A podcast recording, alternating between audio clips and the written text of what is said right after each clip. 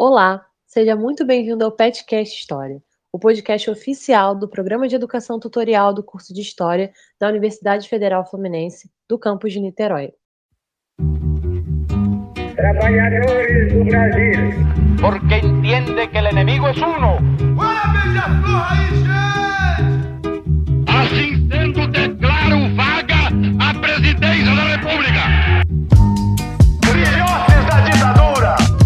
as fronteiras da Alemanha Oriental estão abertas.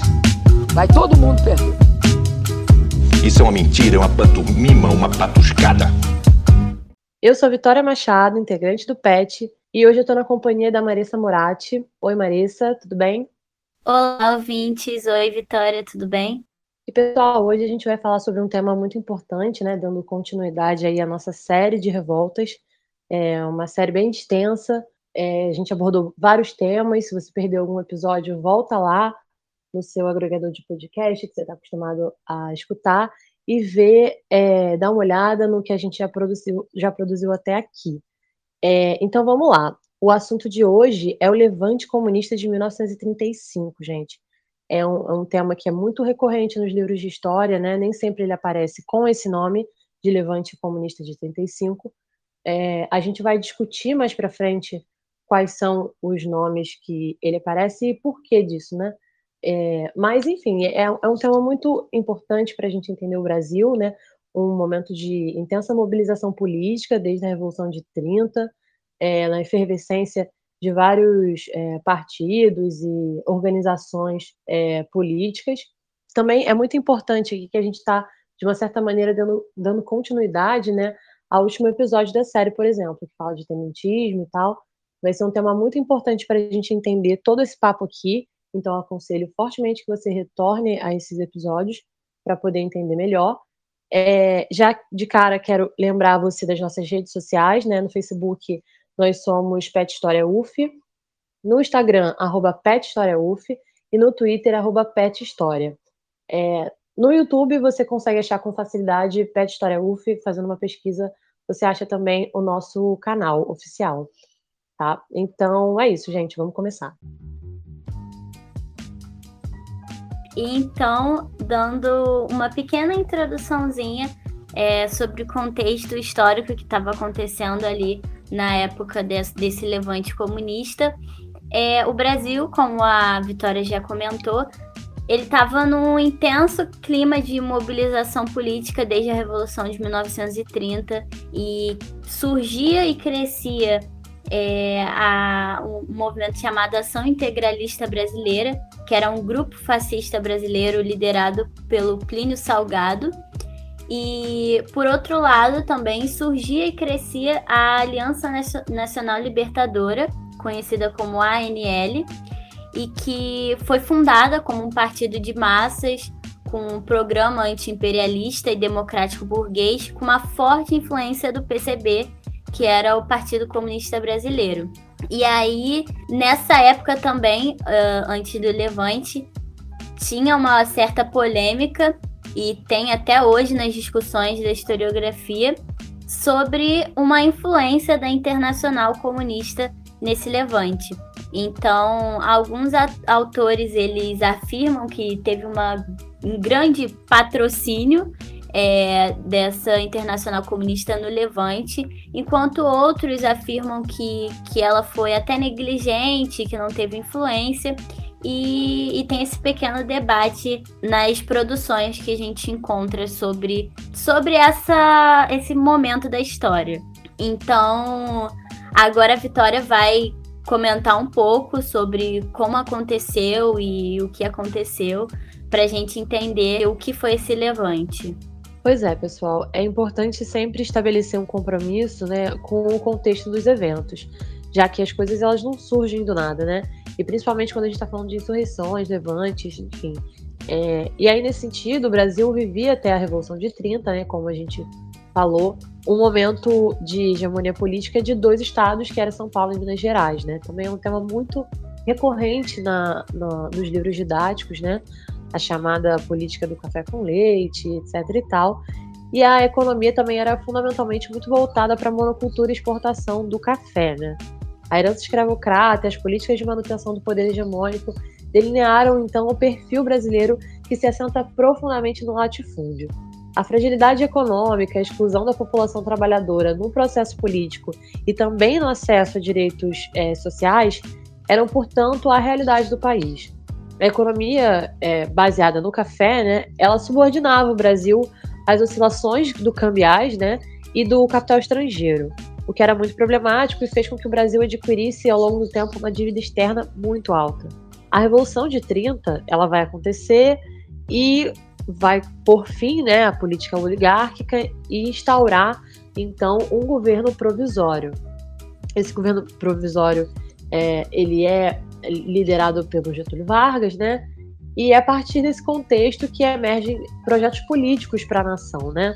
Com isso, como a Marissa comentou, a AIB, que é a Ação Integralista Brasileira, ela vai ser gestada né, nesse contexto e segue profundamente as determinações do fascismo, né, italiano, alemão, enfim. É, os anos 30 for, foi um momento né, de muito calor político e tudo mais, não só no Brasil, mas internacionalmente.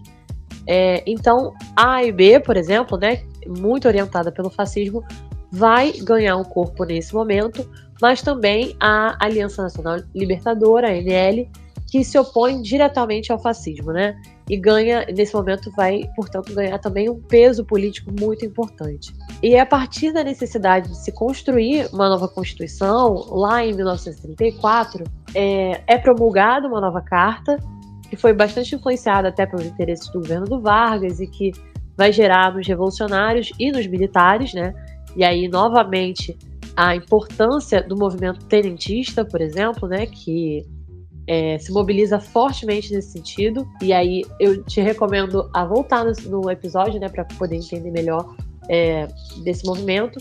Mas enfim, é, os militares vão estar muito presentes, né, nesse debate, nesse momento de se construir é, projetos políticos para o Brasil.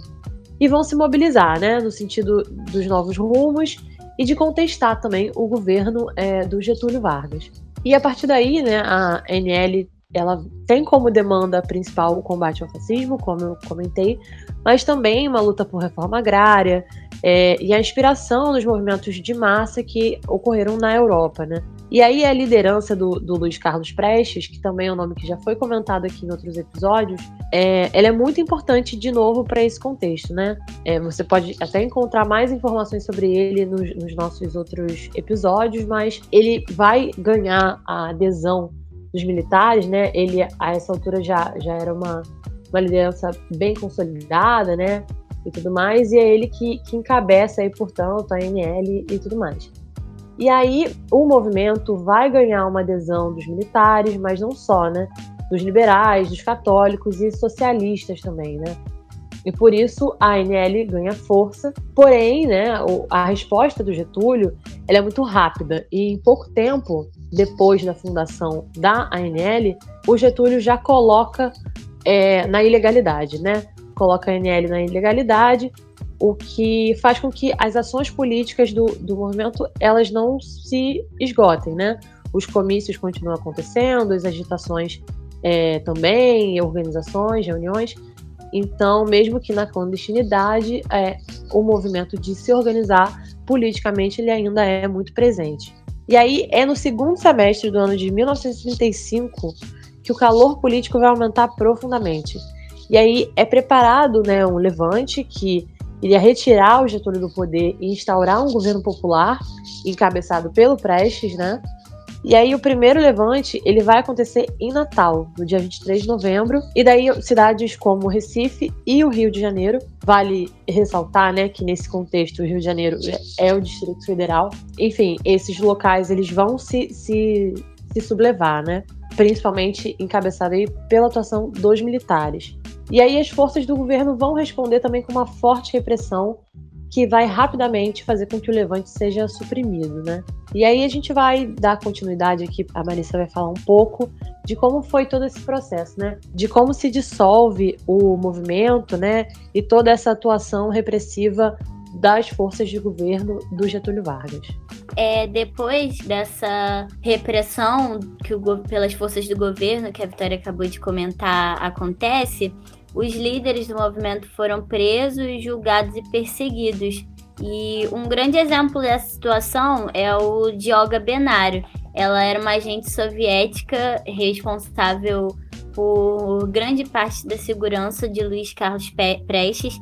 Ela era uma companheira dele e também se relacionava amorosamente com ele e fazia parte do movimento. É, ela era de origem judia e, com a repressão do movimento, ela foi presa. O governo brasileiro entregou ela ao governo alemão nazista e lá ela foi executada em uma câmara de gás em um campo de concentração. Então, é, é uma demonstração de que o governo estava perseguindo fortemente os participantes desse levante. E a partir dessa, dessa repressão, a, uma ideologia anticomunista começou a ser espalhada. E o comunismo foi visto como uma ameaça nacional e essas questões passaram a aumentar significativamente. Essa ação comunista, ela ameaçou o governo e as elites conservadoras e por isso é, essa, essa objetivo de, de espalhar um anticomunismo, de, de colocar como um inimigo nacional. E a mídia contribuiu bastante por isso, a educação da época e várias declarações do governo é, para esse ideal anticomunista que permanece até os dias de hoje. E na época ainda aconteciam perseguições e prisões. E essa ideia da ameaça, né, foi uma desculpa perfeita para o Getúlio Vargas alegar que era uma ameaça nacional e aumentar os seus poderes e assim conseguir instaurar a ditadura do Estado Novo em 37. Na época, aconteceu a elaboração de uma carta falando de um suposto plano Cohen, que seria, né, uma ameaça da tomada do poder por parte dos comunistas. E essa carta foi feita por um integralista na época, e ca caiu na mão dos agentes do governo e foi divulgada por Getúlio para justificar a necessidade de aumentar a segurança nacional. E aí a fake news mandou lembranças, né? Porque já no final foi desmentida a veracidade desse plano e que era só uma desculpa para o Getúlio conseguir o poder concentrado né, nas mãos dele. E aí, nesse sentido, é muito comum encontrar que esse evento do levante comunista de 35 ele seja é, identificado como intentona comunista nos livros de história. E a maioria das pessoas conhece esse evento por esse nome. Mas pensando numa abordagem mais crítica, é preciso chamar atenção para a escolha desse nome, intentona, que foi usado já na época. Essa palavra é atribuída por um caráter de desorganização, como se o movimento partisse de ideias que são impulsivas e insensatas. Inclusive, o nome intentona ele já tinha sido usado para outros movimentos é, revolucionários ou movimentos nesse sentido e tinha um significado de motim insensato ou de intento louco e foi uma das estratégias para deslegitimar esse movimento e tratar como alguma coisa ruim. É super importante isso que a Marissa comentou, porque no fim das contas isso é muito prejudicial, né, para análise histórica. Todo esse movimento de colocar um levante comunista como algo, enfim, que é desprovido de, de um caráter tático, estratégico, é, é muito prejudicial, mas é muito frequente, né? Que atos revolucionários e principalmente a ação de militantes comunistas, ela seja narrada dessa forma, né? Vale ressaltar que a maioria das obras que são utilizadas como referência de pesquisa sobre esse tema, né, elas de um modo geral vão preservar essa mesma leitura do levante como uma festa, uma atitude desconectada de um, de um plano político, né. Uma grande parte do problema é, é responsabilidade primeiro do anticomunismo, né, que é muito presente no nosso país, vide os momentos em que o Partido Comunista ele é posto na ilegalidade e pensando também o próprio Plano Cohen, né, que a Marissa comentou, e que foi um documento forjado com interesse claro de criar um terror relacionado às ideias comunistas, a uma suposta onda vermelha para o Brasil e tudo mais. E aí, vale destacar que a produção intelectual e a organização tática que vai pensar o comunismo, né, ela é, por um lado, escarnecida e desvalorizada, no sentido de dizer que é improvável, ineficaz, nunca vai funcionar no Brasil, ou, por um outro lado, né, ela é fortemente perseguida, proibida, atacada, é, vista como uma ameaça, né? Seja pela ditadura militar, que vai promover uma verdadeira caçada aos livros de esquerda, às produções de esquerda, mas também pensando é, o momento mais atual, é, olhando para o mercado editorial, né, a publicação dessas obras. E, e, o mercado que vai fazer escolhas que dificultam bastante né, a publicação é, desses trabalhos. Inclusive, muito, muito, muitas obras não foram trazidas aqui para o Brasil, né, não foram traduzidas, é, muito em função dessas escolhas né, que se fazem dentro do mercado editorial brasileiro. E sem dúvida esse é um problema. É, é interessante a gente comente sobre isso, né? Porque, sem dúvida, o cenário brasileiro atual, né, a nossa política atual, ela convive a todo instante com essa suposta é, ameaça do, de um comunismo, né? E aí, enfim, atitudes extremamente autoritárias, sempre com essa justificativa de fazer frente ao comunismo, de barrar uma ameaça comunista que implantaria uma ditadura no Brasil e toda sorte de mentiras possíveis. É, então, como a Marissa comentou também, as fake news aí se relacionam bastante com esse, esse momento e tudo isso que a gente está falando. Vale destacar também né, que alguns, é, algumas coisas específicas do, do Levante, né, que talvez explicariam a, o Levante ter sido reprimido com tanta rapidez, né? Que é uma, uma participação das massas, né? Se esperavam as organizações militares e, enfim, políticas é, que pensaram o Levante, né? Projetaram de uma maneira é, que pensava uma adesão maior das massas, né? Que não foi o que aconteceu naquele momento, né? Talvez ali um, um cálculo, cálculo político não, não tivesse sido é, muito bem estruturado e por conta disso o levante ele é, enfim, suprimido com uma, com uma rapidez, né? E também porque as forças que o, o Getúlio empenhou para reprimir foram, foram bem expressivas, né? E aí um outro ponto que eu acho que é interessante da gente pensar, né? Também trazendo um pouco para o nosso cenário atual, é que a atuação desses militares, né? A gente, ao longo do, desse episódio, está falando bastante sobre isso. E é importante pensar que esse debate ele é bem mais complexo do que se pensa, né? Hoje em dia a gente tem é, diversas lideranças, diversos militares fortemente vinculados com é, a extrema-direita, né, com setores da, da direita e extrema-direita, mas isso não é a, a única coisa que explica, né? A coisa tem outras camadas. E aí, por exemplo, né, esse levante comunista, que ele é, é, ele vem dos militares também, né?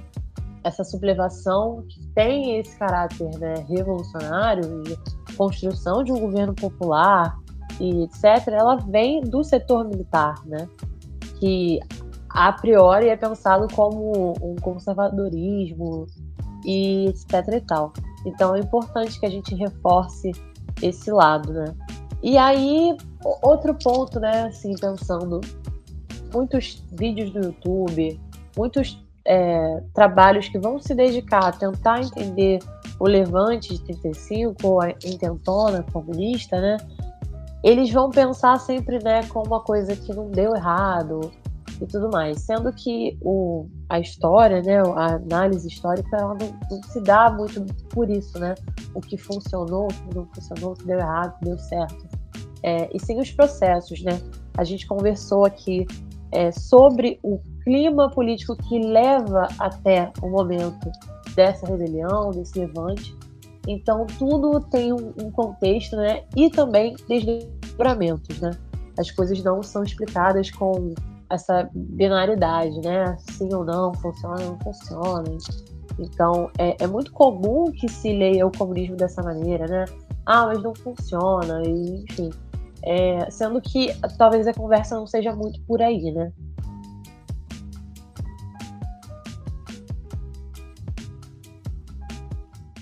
Então, a gente vai se encaminhando para o final, gente, desse episódio.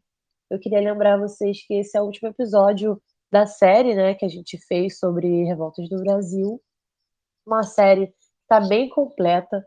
A gente fala sobre muitas coisas, muitos momentos do, da história do Brasil. Se você perdeu alguma coisa, volta lá, vê direitinho quais temas te interessam mais é, para você conferir e pedir também que você compartilhe esse, esse episódio aqui, se você gostou, compartilhe com, com seus amigos, com suas amigas, com seus alunos, com seus professores, né? E agradecer muito a companhia de vocês até aqui. O PET tem outros projetos, né? O PetCast vai trazer novas séries, novos episódios soltos sobre muitas coisas interessantes. Então é isso, gente. Queria agradecer muito a companhia de vocês até aqui. Fiquem de olho nos próximos trabalhos do podcast. E é isso, gente. Até a próxima. É, e só para lembrar vocês que a gente vai deixar na descrição um, um boxzinho para saber mais, com algumas informações é, sobre o levante comunista, para quem quiser se aprofundar mais no assunto. E eu agradeço vocês a terem ficado ouvindo a gente aqui até o final e para quem está acompanhando essa série. E é isso. Não esqueçam de seguir a gente nas redes sociais, arroba PetHistóriaUF no Instagram, é, Pet História no Twitter e no YouTube e também no Facebook. E vamos aos créditos. A apresentação ficou por minha conta, Maria Samorati, e pela Vitória Machado.